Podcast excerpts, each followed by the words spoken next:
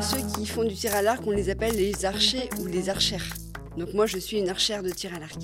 Je m'appelle Julie Chupin, euh, je suis athlète de haut niveau en para-tir à l'arc. Je suis euh, aujourd'hui 7 au classement mondial. En juin 2011, j'ai eu un accident de moto, je me suis fait percuter par un camping-car. Et en fait, euh, après, j'ai été héliportée au CHU de Poitiers. Et au bout de deux mois, parce que j'ai quand même été deux semaines dans, le coma, j'ai été transférée au Grand Feu, donc, qui est un centre de rééducation donc pour réapprendre à remarcher. Alors j'ai commencé à faire du tir à l'arc parce qu'en fait j'ai été contactée par un entraîneur de l'équipe de France euh, handisport qui était missionné pour chercher une fille amputée pour faire du tir à l'arc pour les Jeux de Rio. Et en fait il a téléphoné au centre de rééducation euh, à Niort, au Grand Feu. J'étais juste sortie euh, du centre de rééducation quand il m'a contactée.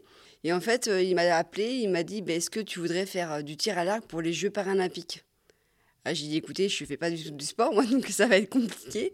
Donc c'est comme ça que j'ai appris à faire du tir à l'arc. Donc euh, je me suis pris au jeu. Euh, il m'a appris le tir à l'arc. Donc euh, j'ai été sur pas mal de compétitions nationales et locales. J'ai ramené quelques petites médailles. Au bout d'un an et demi de tir à l'arc, eh ben, je suis rentrée en équipe de France en e-sport. Avant mon accident, j'avais une vie très simple comme tout le monde, je pense. Hein. Je travaillais, euh, je voyais des amis, je voyais la famille. Euh, j'avais une vie, euh, je pense, normale. Par rapport à aujourd'hui, c'est pas du tout pareil. Avant, j'étais pas du tout une grande sportive. Je faisais un peu de natation, mais c'était pas toutes les semaines, c'était pas tous les mois, c'était vraiment une fois de temps en temps quand j'avais envie. Mais j'étais pas du tout, mais pas du tout sportive. Si on me donnait tout ce que vous vouliez pour pas faire de sport, je faisais tout sauf du sport. Donc en fait, ma vie a totalement changé depuis mon accident. Pour euh, m'adapter à mon amputation, donc déjà, il m'a fallu du temps pour réapprendre à remarcher. Ben, quand on m'a téléphoné pour faire le tir à l'arc, c'était un déclic pour moi. Donc c'était, bon ben voilà, ma vie a, a totalement chaviré, donc j'y vais ben, pourquoi pas? Quand Anthony m'a téléphoné, pour tout vous dire, j'étais vraiment euh, dans le côté vraiment très très bas. J'allais vraiment très mal. Du coup, c'est le déclic qui est venu à moi et je me suis dit, bon ben voilà, faut tenter qui ne tente rien à rien. Donc bah, je me suis lancée, je suis partie dans l'aventure. Et aujourd'hui, j'en suis vraiment euh, très heureuse.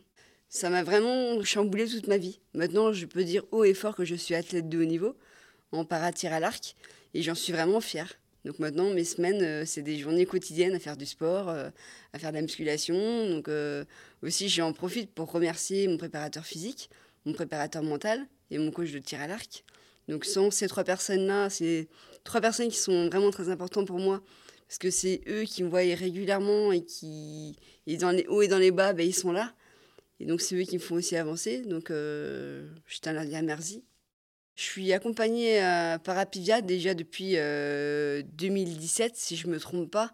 Ce que me donne Apivia, en fait, le budget qu'ils me donne, ça me sert pour faire mes déplacements, pour acheter mon arc, pour acheter mes flèches, pour faire tout ce qui est transport pour les chemins de France, tout ce qui est euh, compétition internationale sans équipe de France. Donc une fois, on a été euh, en Arizona. Donc ça, on n'y a été que moi et Anthony, qui est mon coach. C'est aussi mon mari. Donc on partage beaucoup de choses ensemble. Donc c'est grâce à ce budget-là que je peux me confronter contre les plus forts. Parce que jeux, euh, dans les Jeux paralympiques, on a toujours le même niveau façon de parler. En fait, moi, j'aime bien me confronter aux beaucoup plus forts que moi. C'est comme ça qu'on évolue et puis que je deviens encore plus forte avec le temps.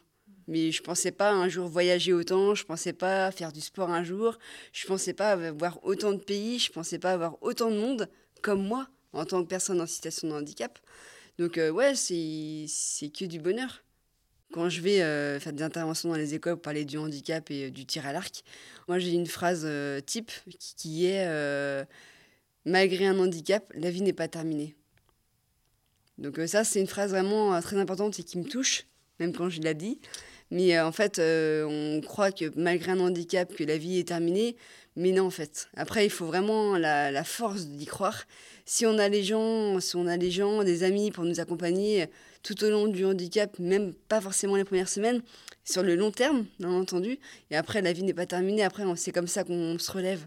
Moi, c'est comme ça que je me suis relevée. Vous venez d'écouter Plus loin ensemble, un podcast proposé par la Massif. En vous abonnant à ce podcast, vous pourrez retrouver d'autres témoignages de femmes et d'hommes qui s'engagent au quotidien pour favoriser l'inclusion et sensibiliser au handicap.